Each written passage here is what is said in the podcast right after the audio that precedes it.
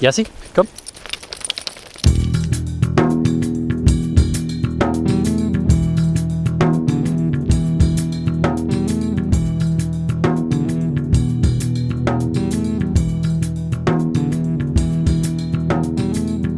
Das sind Jaspers Abenteuer. Mein Name ist Christoph Richter und ich erzähle hier vom Leben mit einem Galgo.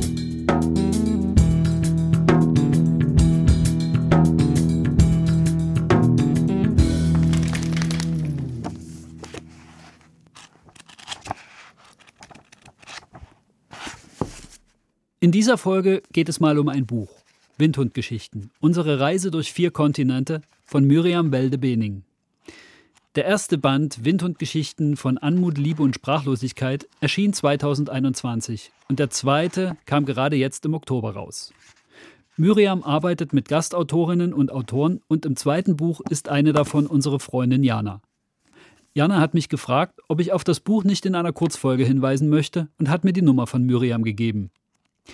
Schon bei unserem ersten Telefonat dachte ich, das ist zu viel für fünf Minuten Kurzfolge. Miriam kann so viel zum Entstehungsprozess des Buches erzählen, das sollte sie am besten auch selber machen.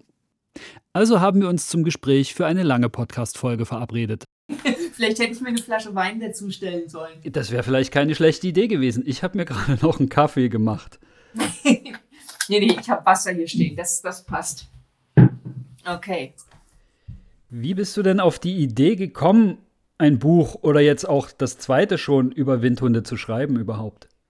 Der Anlass, dieses Buch zu schreiben, war leider ein sehr trauriger. Ich musste Ende Mai letzten Jahres meine Seelenhündin gehen lassen, meine Leila. Und ich hatte zwar immer mal wieder in den letzten Jahren gedacht, Mensch, irgendwie würde ich gerne mal ein Buch schreiben, auch über Windhunde hatte aber immer nur das Fachliche im Kopf. Irgendwie ein Fachbuch über Galgus zu schreiben und das hätte ich mir schlichtweg nicht zugetraut. Naja, und das Thema kam mal wieder, das ging mal wieder und nachdem das dann letztes Jahr mit Leila passierte, ja, das war irgendwie eine ganz ähm, merkwürdige Situation. Es war zwei oder drei Tage danach, glaube ich. Ich saß morgens beim Frühstück, natürlich noch in entsprechender äh, Stimmung, in entsprechender Trauer und wie ein Blitzschlag kam es auf einmal, ein Impuls von Leila, jetzt kümmere dich endlich drum, realisiere dein Herzensprojekt und schreibe ein Windhundbuch. Ja, und dann ist mir fast die Tasse Kaffee aus der Hand gefallen. Das war wirklich, als hätte man einen Schalter umgelegt. Ich war da überhaupt nicht drauf vorbereitet und habe erst gedacht, okay, irgendwas stimmt jetzt nicht, aber das hat mich den ganzen Tag nicht mehr losgelassen und dann ging das auch in einer Rekordgeschwindigkeit los. Wenn der Impuls von Leila kommt, dann ist das Pflicht, da muss ich mich jetzt drum kümmern. Und dann ging das Rattern im Kopf eben sofort los. Wie kann ich das realisieren? Macht das überhaupt Sinn? Wenn ich alleine ein Buch schreibe, auch wenn man natürlich mit 13 Jahren Galgo-Erfahrung sicherlich viel zusammenschreiben kann. Aber dann kam so der Gedanke hoch, wenn ich aus meiner Perspektive schreibe, ausschließlich ein ganzes Buch, ist das so interessant für die Leute. Und dann hatte ich sehr spontan die Idee, Mensch, du kennst ja auch ein paar Windhundleute, selbstverständlich, frag doch einfach mal, ob noch ein paar Leute Lust haben, sich vielleicht zu beteiligen und eine Geschichte aus eigener Perspektive beizusteuern. Das war letztendlich der Ursprung der ganzen Windhundgeschichten.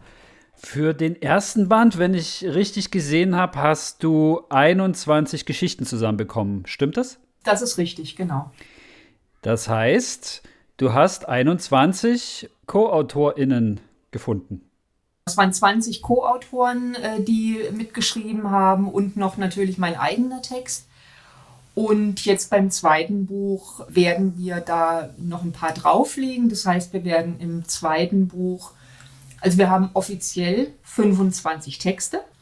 Der eine Text, der aus Australien kommt, setzt sich aber zusammen aus drei einzelnen Beiträgen, kann man sagen. Also einem Hauptteil, der geschrieben ist, und noch zwei kleineren Beiträgen, die ergänzend dazugekommen sind. Das ist ja schon eine ganze Menge, 25 Leute zu finden, die bereit sind, einen Text für ein Buchprojekt zu verfassen. Ist es genau die Anzahl der Leute, die du angesprochen hast und jeder hat Ja gesagt oder hast du sogar noch mehr Leute angesprochen? Ich hatte zwei Leute mehr angesprochen und die zwei Leute hatten zuerst ursprünglich auch zugesagt, hatten dann aber zwei, drei Wochen nach der Zusage wieder zurückgezogen, weil beide beruflich so eingebunden waren, dass es schlichtweg nicht ging. Mit dem einen bin ich ja. nach wie vor in Verbindung.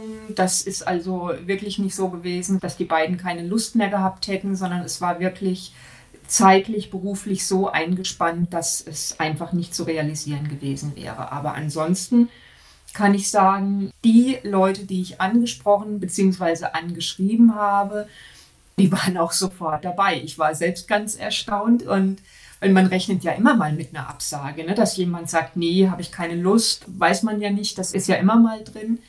Aber das ist wirklich auf große Begeisterung gestoßen, auf großes Interesse. Und was ich auch immer wieder gehört habe, was die Co-Autoren und Co-Autorinnen mir bestätigt haben, ist, dass sie sich auch wahnsinnig darüber freuen, dass ihre Geschichte, ihre persönlichen Erlebnisse mit Windhunden und ihr Name natürlich auch in einem Buch stehen, weil das ist ja auch nicht normal. Das stimmt, ja, das kommt eher selten vor. genau, genau. Jetzt hast du ja für das neue Buch mit Menschen Kontakt gehabt oder Menschen haben dir Texte geschrieben, die von vier Kontinenten kommen. Wie bist du denn überhaupt an die Menschen herangetreten? Also du hast ihnen geschrieben, klar, aber wie bist du auf die Idee gekommen, wer es denn sein könnte? Was hat deine Auswahl bestimmt?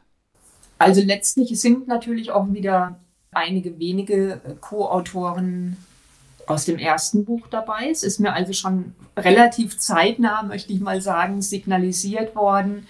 Mensch, wenn du noch mal was schreibst, dann bin ich gerne wieder dabei. Bei den anderen war es so, dass teilweise die Leute auf mich zugekommen sind. Ich also kurz nach Veröffentlichung des ersten Buches schon Facebook-Nachrichten bekommen habe mit Anfragen, Gibt es eine Übersetzung des Buches? Gibt es eine Fortsetzung des Buches? Kann ich vielleicht mit dabei sein? Kann ich dir eine Geschichte schreiben? Wäre das eine Möglichkeit? Und dann habe ich gesagt, du, ähm, Fortsetzung, Übersetzung, interessanter Gedanke. Lass mich noch ein bisschen drüber nachdenken. Das erste Buch ist ja gerade erst rausgekommen, aber wenn dem so sein sollte, ja klar, dann natürlich gerne. Lass uns in Kontakt bleiben. Und die anderen, ja, wie bin ich auf die gekommen? Ganz unterschiedlich. Wir haben im Buch im Tierschutz sehr bekannte Menschen, die seit vielen, vielen Jahren wirklich Großartiges leisten, wo ich einen wahnsinnigen Respekt davor habe und deren Arbeit ich natürlich auch verfolge. Und bei anderen war es so, dass ich, wie das in Facebook so ist, durch Postings, die hochkommen. Man ist miteinander vernetzt, dann bekommt man hier mal einen Beitrag zu sehen und dann mal auf der anderen Seite einen Beitrag zu sehen. Ich bin da sehr intuitiv vorgegangen. Ich habe mir durchgelesen, was ich sonst auch durchlese und immer dann, wenn ich mich durch Textbeiträge besonders berührt gefühlt habe, wenn ich gedacht habe, das ist mit so viel Herz geschrieben oder vielleicht auch mit sehr viel Esprit geschrieben, mit sehr viel Witz geschrieben. Also irgendwas, was mich an der Art des Schreibens angezogen hat, berührt hat. Dann habe ich mir gedacht, schreib die Leute einfach an. Und letztendlich war das bei den Australierinnen nichts anderes. Ich habe von dem Verein, von der Organisation auf einer anderen Seite einen Textbeitrag gelesen, der mich gepackt hat. Ne? Und dann war einfach meine Überlegung, Fragen kostet nichts. Schreib sie einfach an. Entweder sie reagiert oder sie reagiert nicht. Und wenn sie reagiert, stellst du ihr deine Idee vor und dann, dann siehst du weiter. Wenn wir jetzt bei dem konkreten Beispiel sind Australien, Wie genau war denn die Reaktion, wenn da eine Anfrage aus Deutschland kommt? Hast du Lust, mir eine Geschichte über Windhunde für ein Buch zu schreiben, was hier in Deutschland rauskommt? Ich war da selbst sehr, sehr überrascht, weil die Menschen kennen mich ja nicht. Oder sie kannten mich zu dem Zeitpunkt überhaupt nicht. Ich hätte ja, was weiß ich, wer sein können mit irgendwelchen obstrusen Ideen oder keine Ahnung. Es war aber kein einziges Mal so, dass jemand äh, misstrauisch gewesen wäre, komisch reagiert hätte oder sonst was. Überhaupt nicht. Also auch aus Australien, die Reaktion war so, Mensch, das ist ja eine tolle Idee, das ist super, da sind wir gerne dabei. Wie machen wir weiter? Das waren also ganz spontane Reaktionen, wo du gemerkt hast, die Leute waren, glaube ich, wirklich happy, dass da jemand ist, der über Windhunde schreiben möchte, der auf das Schicksal der Windhunde weltweit aufmerksam machen möchte. Also das Bewusstsein quasi nochmal weiter schärfen. Ne? Weil ich habe jetzt auch durch die Kommunikation mit Australien zum Beispiel mitbekommen, dass da das Wissen darum, was in Europa passiert, insbesondere in Spanien, marginal ist andersrum genauso, ja. Also wer von uns weiß, was in Australien passiert? Vielleicht weiß man Dinge am Rande, die man irgendwo mal aufgeschnappt hat. Und selbst die Unterschiede mit den USA, also da werden auch einige Dinge anders gehandhabt. Das ist eine unheimlich spannende Sache und ich glaube, es hat sich einfach jeder nur darüber gefreut, dass da jemand ist, der ein tolles Projekt hat, ich stelle mir das ganz schön aufwendig vor, wenn ich jetzt überlege. Also zum einen musst du natürlich mit Amerika, Australien, Englisch kommunizieren. Das ist für dich kein Problem, wie ich weiß, aber du hast ja dort zum Beispiel auch für die direkte Kommunikation per Videocall Zeitzonen zu beachten. Also es gibt ja beachtliche Zeitverschiebungen. Deswegen stelle ich mir das ziemlich aufwendig vor. Wie war das denn, wirklich den direkten Kontakt mit zum Beispiel Amerika oder Australien zu haben? Ja, angefangen haben wir natürlich damit erstmal äh, abzuklären, wie groß die Zeitunterschiede sind. also da musste ich tatsächlich auch erstmal googeln, weil letztendlich ist es ja auch in den USA zum Beispiel von Bundesland zu Bundesland unterschiedlich. Ja. Wie groß die Zeitdifferenzen sind. Mit Australien ist es nichts anderes. Der Hauptkontakt mit den USA, da haben wir zum Beispiel eine Zeitdifferenz von sieben Stunden. Wenn es in den USA 11 Uhr vormittags ist, ist es bei uns in Deutschland 18 Uhr. Und in Australien war das genau entgegengesetzt. Da war der Zeitunterschied acht Stunden, aber voraus. Ja, das heißt also bei uns in Deutschland 12 Uhr bedeutet 20 Uhr in Australien. Ja, das hat natürlich das ein oder andere etwas kompliziert gemacht, weil es ist, ich glaube, das war aber nur einmal auch vorgekommen, dass ich an einem Tag wirklich mit den USA und Australien einen Videocall hatte. Das war wirklich eine Herausforderung, nicht nur von den Zeitzonen her, sondern auch von den Dialekten, respektive von den Akzenten her, weil ne, was lernt man in der Schule? British English. Ja, aber kein ja. American English und schon gar kein Australian English. So, das, ja, das glaube ich. ja. Und ich war da selbst sehr gespannt drauf. Und gut, mit den USA hatte ich dann zu dem Zeitpunkt schon einige Videocalls gehabt und habe mich auch so ein bisschen auf den amerikanischen Akzent eingestellt. Ja, und dann am selben Tag dann noch ein Videocall mit Australien und ich weiß noch so den ersten Satz habe ich gedacht, oh Gott, oh Gott, oh Gott, oh Gott, wie soll das nur funktionieren?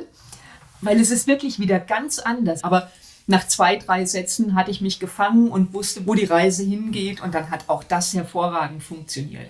Und die Menschen sind da alle so lieb. Sie sind super nett und die wissen natürlich auch, sie sprechen mit keinem Einheimischen, sie sprechen mit keinem Native Speaker. Und ich vermute jetzt einfach mal, dass sie dann auch ein Stück weit Rücksicht nehmen und vielleicht das Tempo ein bisschen drosseln am Anfang, um erstmal die Lage zu sondieren, wie gut spricht das Gegenüber oder eben auch nicht. Kannst du sagen oder abschätzen, wie lange du so im Schnitt auf die Texte nach Zusage gewartet hast? Ganz unterschiedlich. Ich hatte von Anfang an darum gebeten, dass nicht unbedingt bis zum letzten Drücker gewartet wird. Weil das hätte in der Konsequenz natürlich bedeutet, dass ich alle Texte auf einmal bekomme. Und man muss ja auch immer noch mal berücksichtigen, dass das Buch von mir auch noch ins Englische übersetzt wird. Das muss also auch noch gemacht werden. Und das alles auf einmal, das wäre zeitlich ja überhaupt nicht zu schaffen gewesen. Und dann habe ich gesagt, Leute, wenn ihr könnt, wenn ihr Zeit und Lust habt, dann fangt ruhig schon zeitnah an zu schreiben. Und wenn ihr mit dem Text eben früher fertig seid, ja, dann her damit, weil dann kann ich in dem Moment, in dem ich einen ersten Text bekomme, gleich anfangen. Meine Vorgehensweise ist eigentlich immer die, wenn ich einen Text bekomme, lese ich ihn einfach erstmal. Das hat also mit einem Lektorat überhaupt gar nichts zu tun, weil ich bin erstmal nur wahnsinnig neugierig auf das, was da geschrieben wurde. Also das heißt, ich lese ganz entspannt den Text durch, tauche ab und genieße einfach erstmal nur. Und dann geht es ins erste Lektorat, dass ich eventuelle Fehler korrigiere, dass ich auch inhaltlich natürlich schaue, gibt es vielleicht irgendwelche Unstimmigkeiten, wo ich nochmal hinterhergehen muss. Weil wenn man selbst einen Text über die eigenen Hunde schreibt, ist es natürlich auch so, man kennt die eigenen Hunde natürlich seit vielen Jahren womöglich schon und dann erscheinen einem viele Dinge ganz selbstverständlich. Wenn das aber ein fremder Mensch liest, dann muss man vielleicht das ein oder andere auch noch mal ein bisschen erklären, um es verständlich zu machen. Also auch nach solchen Dingen muss ich natürlich gucken. Nach dem ersten deutschen Lektorat beginnt Miriam sofort mit der Übersetzung ins Englische. Lektoriert die Übersetzung einmal und übergibt sie dann in die Hände von Mary Jane O'Connor. Mary Jane lebt in den USA, arbeitete als professionelle Lektorin, lebt mit Windhunden zusammen und engagiert sich im amerikanischen Tierschutz für diese Hunde. Der Kontakt entstand über eine gemeinsame Bekannte, die ihre Nachbarin in Amerika fragte, ob sie die übersetzten Texte lektorieren würde. Die Nachbarin sagte sofort zu und nun ist Mary Jane fest in die Übersetzung beider Bücher ins Englische involviert. Dann habe ich die Kontaktdaten von Mary Jane bekommen, habe ihr eine E-Mail geschrieben, habe mich natürlich erstmal tausendmal bedankt, dass sie das überhaupt in Erwägung zieht oder respektive schon zugesagt hat. Und dann haben wir uns zu einem ersten Videocall verabredet und waren einander von der ersten Sekunde an super sympathisch. Also es ist wirklich eine bezaubernde Dame, ein ganz, ganz herzlicher Mensch und es ist mir eine riesig große Freude, nicht nur Arbeit, weil wir haben ordentlich Arbeit, die wir da jede Woche zu leisten haben, aber es ist mir trotzdem eine riesige Freude, weil es eben nicht nur Arbeit ist, sondern wir reden mittlerweile wirklich über alles, ne? also über Gott und die Welt. Natürlich Schwerpunkt Hunde, selbstverständlich, Schwerpunkt Arbeit, aber bevor wir damit loslegen, schnacken wir eigentlich immer erstmal eine halbe Stunde, Stunde privat. Das ist fast immer so. Das ist eine sehr, sehr engagierte Frau und zwischen uns hat sich mittlerweile auch durch diese zahlreichen Videocalls, die wir jetzt seit einiger Zeit haben, wirklich auch eine ganz herzliche und warme Freundschaft entwickelt. Das freut uns beide sehr. Und ja, das ist letztendlich so das Prozedere, wie ich vorgehe.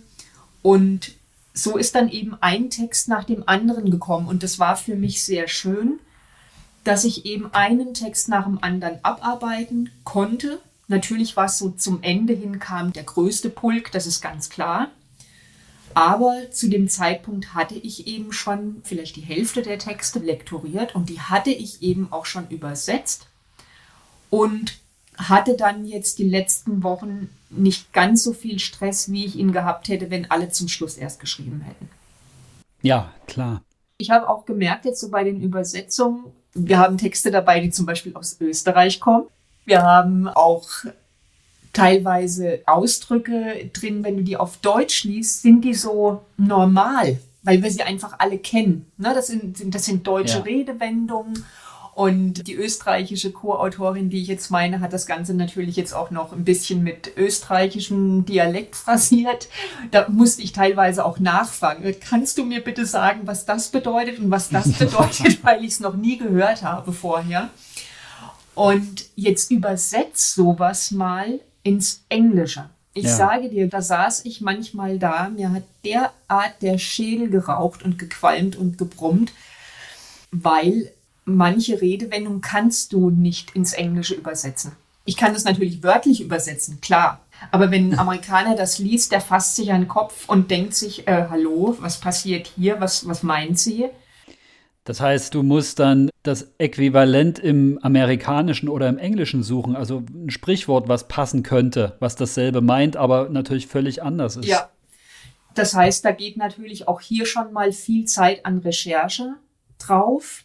Also ich habe das dann genauso gemacht. Ich habe recherchiert, habe nach einem Äquivalent gesucht, dachte auch, es gefunden zu haben, bis zu dem Zeitpunkt, als ich mich dann wieder mit Mary Jane verabredet habe und wir dann wiederum ihr Lektorat besprochen haben.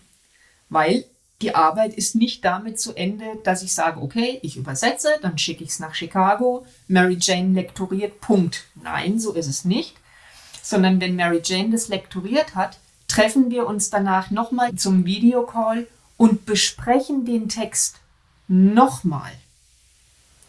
Weil es kann immer noch mal sein, dass entweder sie Fragen hat, weil sie eben vielleicht irgendeine merkwürdige Übersetzung von mir nicht verstanden hat, oder dass ich vielleicht auch Fragen habe zu ihrem Lektorat. Und da sind also wirklich oftmals Situationen gewesen, wo ich gedacht habe, meine Güte, was habe ich da jetzt wirklich übersetzt? Ne? Also, weil es dieses Sprichwort nicht gibt im Englischen, weil das Äquivalent vielleicht irgendwo in einem Online-Dictionary steht, es aber in Amerika kein Mensch benutzt. Ja. Dann sitzen wir da eben am Abend da und überlegen, wie übersetzen wir jetzt? Selbst dem Priester platzt manchmal der weiße Kragen. ja, ja. Es soll, ja, und solche Sachen habe ich im Text.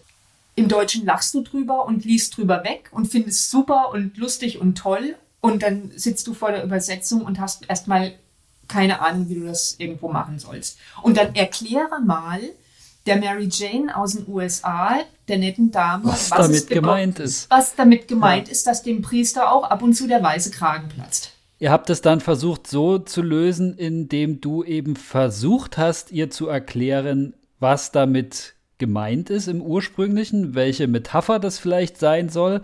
Und sie hat dann ihrerseits überlegt, wie würde ich das im Amerikanischen sagen. Genau so war es, ja, richtig. Spannend. ja, spannend und langwierig. Kannst du dir ja ungefähr vorstellen, weil so eine Metapher oh, ja. kommt ja nicht nur einmal in einem Text vor, sondern das haben wir manchmal auch häufiger gehabt. Aber das macht es unglaublich spannend. Auch für sie war es super interessant, weil ich ihr auch oftmals erklärt habe, pass mal auf, im Deutschen haben wir dieses und jenes Sprichwort. Das bedeutet dieses und jenes. Und dann haben wir so aus Spaß auch mal gesagt, naja, wer weiß, vielleicht kommen ja jetzt durch unseren Kontakt in den USA auf einmal ganz neue Worte hoch, die es vorher überhaupt noch nicht gab. Weil sie manchmal gesagt hat, oh wow, that sounds good. ne? Also es macht unglaublich viel Spaß, ist super spannend und ja, man lernt einfach unglaublich viel.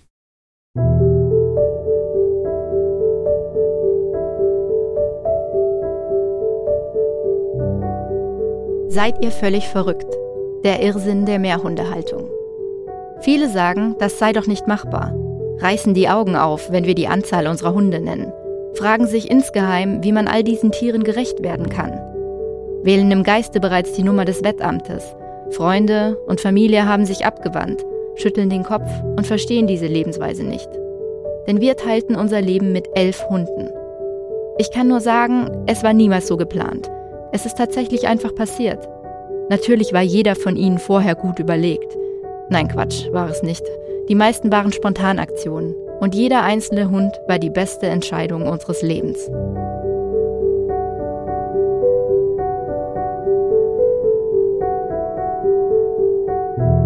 Mobi, der Fels in der Brandung.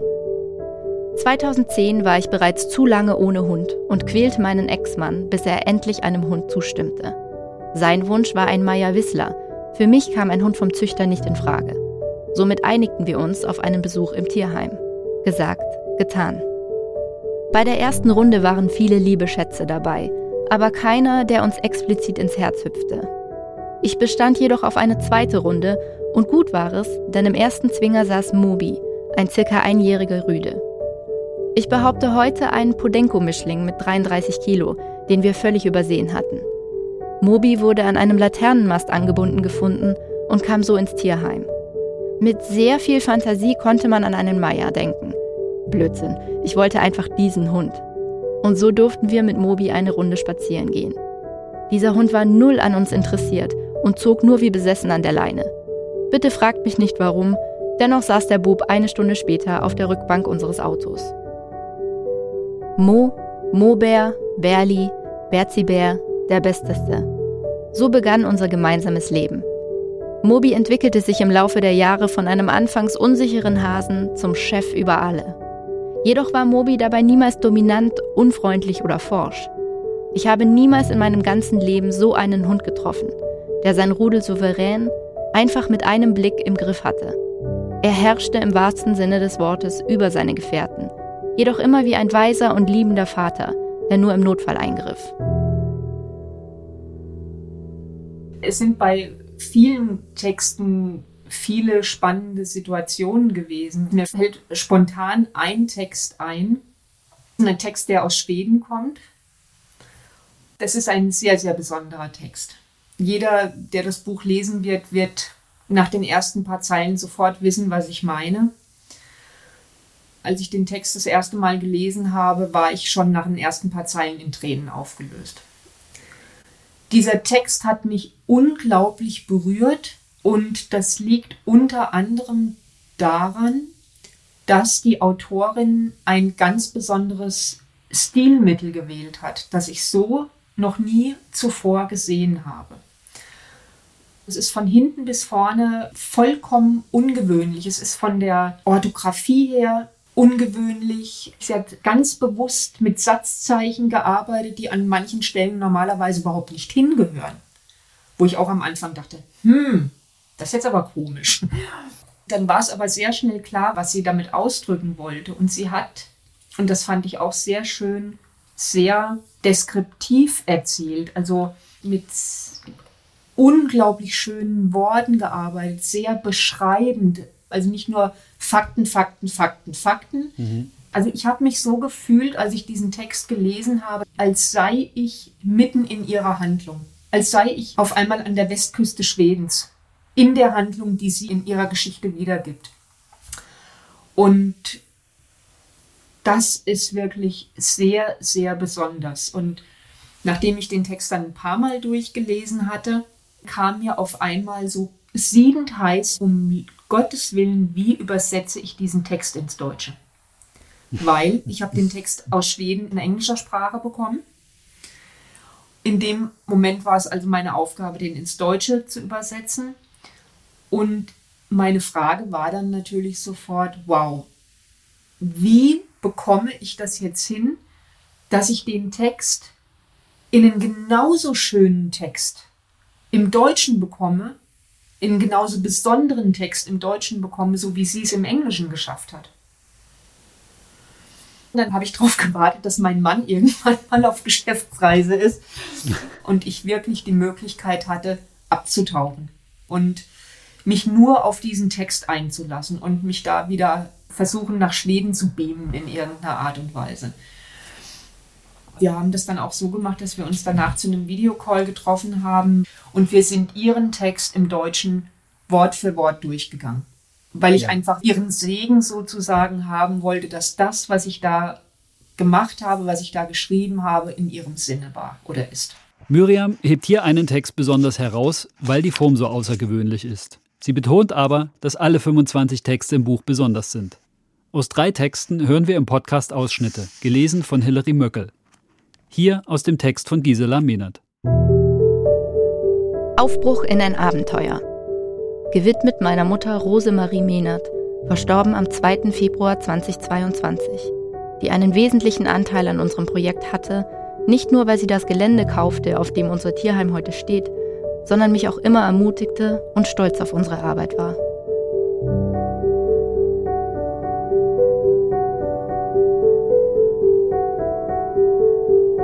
Bevor ich 1997 nach Spanien zog, war ich in Deutschland in der politischen Bewegung Menschen für Tierrechte aktiv gewesen. Das Schicksal von Tieren war mir von klein auf sehr wichtig. Wahrscheinlich auch, weil diejenigen, die mit Menschen leben, auf Gedeih und Verderb von ihnen abhängen. Wenn ich jedoch die aktuelle Situation der sogenannten Nutztiere und auch Haustiere betrachte, so haben sich nur eher unwesentliche Verbesserungen im gesetzlichen Schutz ergeben. Wie meine Liebe zu Windhunden begann. Von Windhunden hatte ich in Deutschland gelesen und war der Meinung, sie seien Schickimicki-Hunde für Leute, die gerne auffallen. Erst als ich in Spanien wohnte, erfuhr ich, welch hartes Schicksal die meisten von ihnen haben, dass sie von Galgeros erst wie Champions gezüchtet und dann wie Müll entsorgt werden. Damals, vor 25 Jahren, gab es noch keine Vereine, die hauptsächlich auf Windhunde ausgerichtet waren. Ich erfuhr von einer getigerten Galga, die seit Jahren alleine auf der Grünfläche eines Einkaufszentrums lebte. Ihr Gefährte war überfahren worden. Sie wurde von einigen Frauen mit Essen und Wasser versorgt und ich schloss mich ihnen an. Die Näpfe mussten wir zwischen Bäumen aufhängen, weil auch die Ratten etwas davon abbekommen wollten. Die Galga war sehr ängstlich und ließ keinen näheren Kontakt zu, aber dennoch war klar, dass sie dort nicht bleiben konnte. Ich war damals Mitglied eines in der Nähe gelegenen Tierschutzvereines namens ANAA und bat deren Tierarzt um Hilfe. Er versuchte sie mit einem Betäubungspfeil zu fangen und scheiterte mehrmals. Sie schien die Gefahr immer zu spüren. Als sie sich jedoch auf der Flucht vor uns einmal am Rande des Geländes hinlegte, gelang es, sie mit einem Pfeil zu treffen. Das Ganze war natürlich riskant, denn sie rannte sofort los. Es dauert etwa 20 Minuten, bis die Betäubung wirkt. Glücklicherweise konnten wir sie in der Nähe sichern. Es sind ganz unterschiedliche Menschen mit ganz unterschiedlichem Leben, mit unterschiedlichen Erfahrungen. Und ich spreche jetzt nicht nur von Erfahrungen mit Windhunden, sondern jeder hat ein anderes Leben gelebt und jeder empfindet anders, jeder drückt sich anders aus. Und wir haben dieses Mal Tierschutzgeschichten, wie der Titel ja auch schon sagt, ja, fast aus der ganzen Welt. Also es fehlt ja nur noch Afrika und das kriege ich auch noch irgendwann hin, dass wir auch noch einen Textbeitrag aus Afrika bekommen. Und das ist unglaublich faszinierend, was man dadurch auf einmal erfährt. Wie wird Tierschutz in Katar betrieben, in Dubai, in den USA, in Spanien natürlich ist erneut ganz klar, wie sollte es anders sein, ist erneut der Hauptfokus. Ja, und dann eben noch Australien. Das war für mich halt, weißt du, Australien ist für mich wirklich so weit weg. Also nicht nur geografisch, sondern ich habe von Australien leider keine Ahnung. Ich habe da überhaupt keine Verbindung ja. dazu. Und mit den USA ist das nochmal ein bisschen was anderes. Und den tollen Text von Gerlind letztes Jahr über Katar hatten wir ja im ersten Buch schon drin. Also da weiß ich mittlerweile ein bisschen was. Aber Australien ist halt wirklich das Ende der Welt im wahrsten Sinne des Wortes. Da auf einmal diese Sammlung zu haben aus vier Kontinenten von aber trotzdem ganz normalen Menschen. Wir ziehen alle an einem Strang. Wir alle, die wir mitgemacht haben, wir lieben Tiere, wir lieben Hunde, wir lieben Windhunde und wir engagieren uns.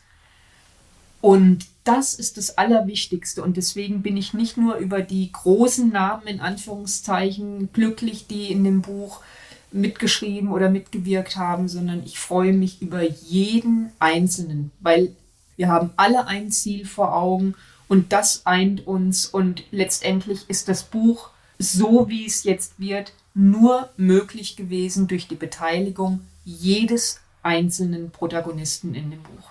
Bei so vielen Texten sind die bestimmt ziemlich unterschiedlich ausgefallen. Ich meine jetzt nicht nur inhaltlich, sondern auch von der Art des Schreibens. Hattest du das Gefühl, es ist manchmal ein Text hinter deinen Erwartungen zurückgeblieben oder hattest du das Gefühl, mh, hm, da kommt jetzt ein Text, der passt eigentlich nicht so richtig in den Reigen der anderen Texte? Dass natürlich Texte dabei sind, die inhaltlich oder auch vom Schreibstil her ganz anders sind als vielleicht die meisten anderen Texte.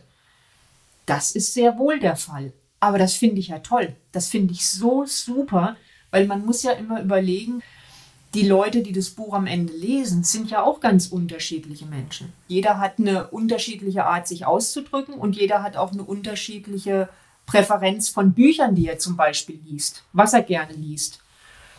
Und deswegen finde ich das ja so toll, dass wir alles ganz unterschiedliche Charaktere auch sind, die sich ganz, ganz anders ausdrücken. Der eine schreibt vielleicht eher, sage ich mal, von der Art her so ein bisschen salopp und lustig und macht viele Scherze dabei finde ich klasse, weil es lockert das Buch auch auf. Es soll ja nicht nur ein trauriges Thema sein und es ist ja auch nicht nur ein trauriges Thema.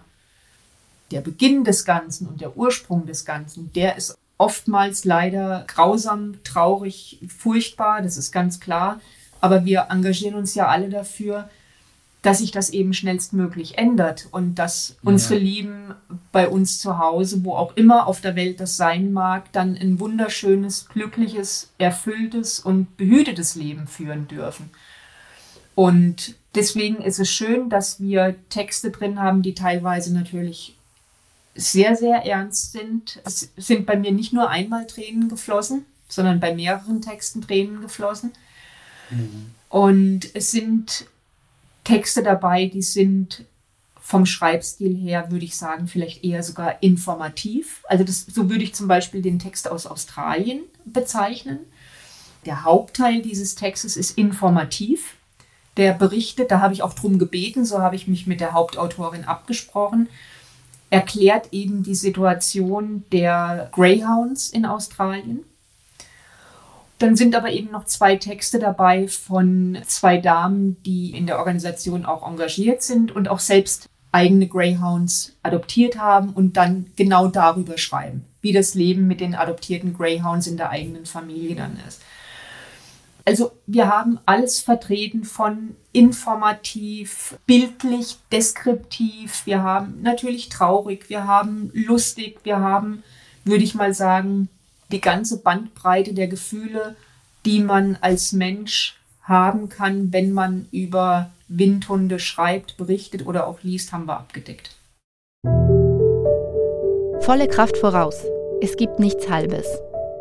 Vielleicht kommt euch das bekannt vor. Wir stehen in der Mitte unseres Lebens, die Kinder gehen aus dem Haus und immer öfter kommen die Gedanken, noch einmal durchzustarten. Viele Jahre war ich bereits im Auslandstierschutz tätig. Alles war zwischenzeitlich zur Routine geworden. Wir retteten Galgos, brachten sie bis zur Vermittlung in einer privaten Pension unter und der Kreis der glücklichen Adoptanten wuchs von Jahr zu Jahr. Die Sorge, dass Spenden ausbleiben und wir die Pensionskosten nicht mehr bezahlen konnten, war dann nur ein Punkt, der uns sehr zu schaffen machte. Ein zweiter war, dass wir uns nie sicher sein konnten, ob der Pensionsbetreiber uns auf Dauer aufnehmen wollte und konnte. Wir haben viele Erfahrungen sammeln dürfen. Die Hochs und Tiefs prägten uns in unseren Gedanken, in unseren Wünschen und in unseren Entscheidungen. Es ist, als wäre es erst gestern gewesen, als sich Patri von Galgos del Sur und ich uns auf der Veranda hinsetzten und schon etwas enttäuscht über den gemeinsam verbrachten Tag plauderten.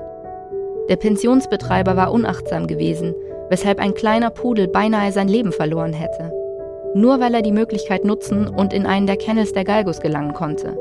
Wir waren so entsetzt und so entstand der Gedanke, dass es an der Zeit war, sich selbstständig zu machen. Wir wollten nicht abhängig von Raum, Zeit und den Tagespreisen sein.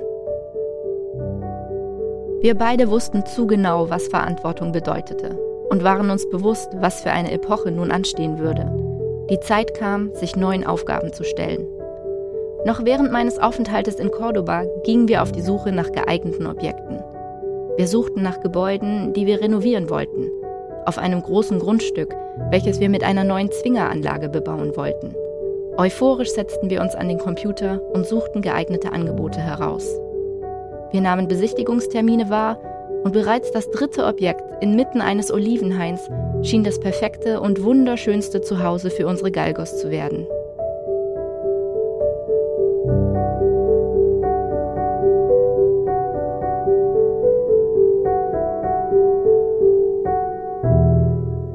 Letzte Frage. Wird es nächstes Jahr den dritten Band geben? Puh, ich glaube nicht, dass ich das schaffe. Ähm, also Plan ist ja jetzt erstmal der, dass wir das deutsche Buch veröffentlichen. Dann vielleicht vier Wochen ungefähr später das englische Buch. Und dann soll ja noch das erste Buch auch ins Englische übersetzt werden. Das habe ich ja. ja auch noch vorzutun. Und da hoffe ich auf eine Veröffentlichung im Frühjahr 2023. Und was dann passiert, kann ich dir noch nicht genau sagen. Es wird mit ziemlicher Sicherheit ein drittes Buch geben, mit ziemlicher Sicherheit. Nur ob ich das nächstes Jahr noch schaffen werde, weiß ich nicht. Ich wage es etwas zu bezweifeln, weil wir uns jetzt auch noch im Umzug befinden. Also auch das passiert hier gerade noch mal so nebenbei und parallel. Und das ist natürlich auch noch mit viel Arbeit verbunden und dann mit einer Zeit, die dann nochmal ins Land geht, bis man sich auch ein bisschen eingewöhnt und gesettelt hat. Ja, klar. Das war auch nur so eine halb ernst gemeinte Frage. Es ist gemein, so eine Frage zu stellen, wenn jemand noch eigentlich mitten in den Arbeiten zum neuen Buch ist. Nein, aber ich habe da schon Lust drauf und auch jetzt sind schon tatsächlich die ersten Anfragen gekommen, die ersten Angebote wenn du ein drittes Buch schreiben solltest, kann ich mitmachen, kann ich dir einen Text schicken. Beziehungsweise ich habe ja, auch schon super. Tipps bekommen, wen ich äh, vielleicht dann fragen könnte, ob er oder sie mitschreiben würde. Also selbst zum jetzigen Zeitpunkt hätte ich wahrscheinlich an Texten schon, sag ich mal, ein Fünftel des dritten Buches schon gefüllt. Also ich glaube, daran wird es nicht scheitern es ist eben nur aufgrund äh, ja, persönlicher Umstände jetzt mit dem Umzug wahrscheinlich für 2023 ein bisschen arg knapp. Ich tippe auf 2024. Es ist so, dass ja, ich jetzt ja auch merke, seit Februar sind wir jetzt am zweiten Buch und ich habe seit Februar, abgesehen von den Tieren natürlich, Haus, Garten, Haushalt, nichts anderes mehr gemacht. Also ich habe keine neuen Aufträge angenommen. Ich habe mein komplettes freiberufliches Dasein wirklich unterbrochen. Das war letztes Jahr ähnlich. Da habe ich gerade noch einen Auftrag zu Ende geführt, weil ich da schon mitten im Projekt war und habe dann aber auch nichts Neues angenommen. Und so war das dieses Jahr auch, nur eben mit dem Unterschied, dass ich es komplett geblockt habe. Also ich habe jetzt ein gutes halbes Jahr nichts anderes gemacht, als am Buch zu arbeiten Sonst hätte das zeitlich nicht funktioniert. Es wäre unmöglich gewesen, sowas in der kurzen Zeit mit dem Volumen auf die Beine zu stellen, weil das neue Buch wird ja auch vom Volumen her deutlich, deutlich umfangreicher als das erste Buch werden. Das kommt ja auch nochmal dazu. Ja. Also ich bin total gespannt drauf, will dich jetzt gar nicht weiter von der Lektoratsarbeit abhalten. Ich kann nicht mehr, ich will nicht mehr heute Abend. Miriam, ich danke dir sehr für das Gespräch, war total interessant und ich freue mich auf das Buch. Sehr, sehr gerne. Danke dir, Christoph. Das war mein Gespräch mit Miriam Welde-Bening über die Arbeit am zweiten Band ihrer Windhundgeschichten. Das Interview fand am 14. September 2022 statt. Da war Miriam noch mitten in der Arbeit am neuen Buch. Inzwischen ist es als Taschenbuch und E-Book erschienen. Noch ein paar Angaben zum Buch. Miriam und ihr Mann Kai bestreiten dieses Projekt alleine im Selbstverlag. Während Miriam die komplette textliche Seite abdeckt, unterstützt sie ihr Mann Kai bei den IT-Aufgaben, der Buchgestaltung, der technischen Realisation sowie der Erstellung der YouTube-Videos zur Buchpromotion. Windhundgeschichten, unsere Reise durch vier Kontinente, ist im Oktober 2022 erschienen. Die Druckausgabe hat 452 Seiten. 25 Texte von 24 Gastautorinnen und Autoren sind im Buch und ein Text sowie ein Gedicht von Miriam selbst. Außerdem finden sich 27 Illustrationen von Irenka Schendera im Buchinneren und auf dem Umschlag eine Illustration von Susanne Stolle. Die gedruckte Taschenbuchausgabe kostet 24,50 Euro, das E-Book 16,50 Euro. Erschienen ist das Ganze, wie gesagt, im Selbstverlag. Kaufen kann man es bei Amazon, Books on Demand und im stationären Buchhandel. Mitgeschrieben an dem Buch haben aus den USA Linda Baumeister, Mary Jane O'Connor, Amanda und Travis Patternord von Love, Hope, Belief, Galgo Adoption und Michelle Sanchez von Sage, Save a Galgo Español. Aus Spanien Gisela Menert, die Gründerin von FBM und Tina Solera, die Gründerin von Galgos del Sol. Aus Deutschland Gugu Sauter vom Tierschutz Spanien und Mitgründerin von Galgos del Sur, Tina Baumgärtner, Katja Bieber, Tanja Bräuning, Liliana Flormann, Jana Huth, Rolf Kaczorowski, Nicole Köster, Sandra Lenski, Adriana Pricken, Gerlind Rose, die eine Zeit lang in Katar gelebt hat, Sandra Sachse, Manuela Schneider und Susanne Stolle. Aus Österreich Marina Scheinhardt.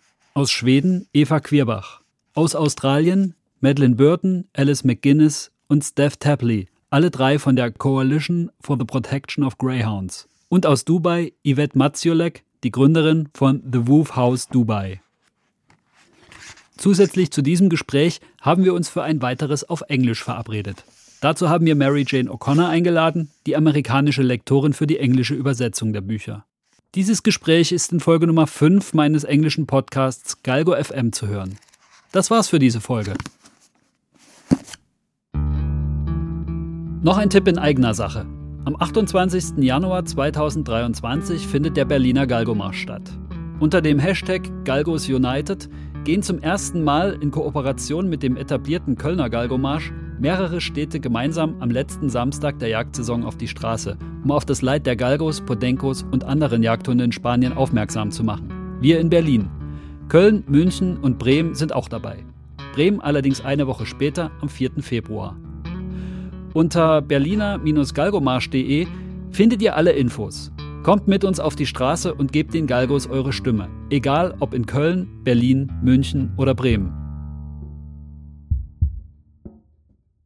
Schaut mal auf Instagram bei Jaspers Abenteuer vorbei. Dort zeigt meine Frau Anja das wilde Leben unseres Spaniers in Brandenburg und wo er sich sonst so mit uns rumtreibt. Und Lotta ist auch mit von der Partie. Und wenn ihr Jaspers Podcast eingebt, findet ihr die Instagram-Seite zu diesem Podcast. Unter dem Post zu dieser Folge könnt ihr mir gerne einen Kommentar hinterlassen.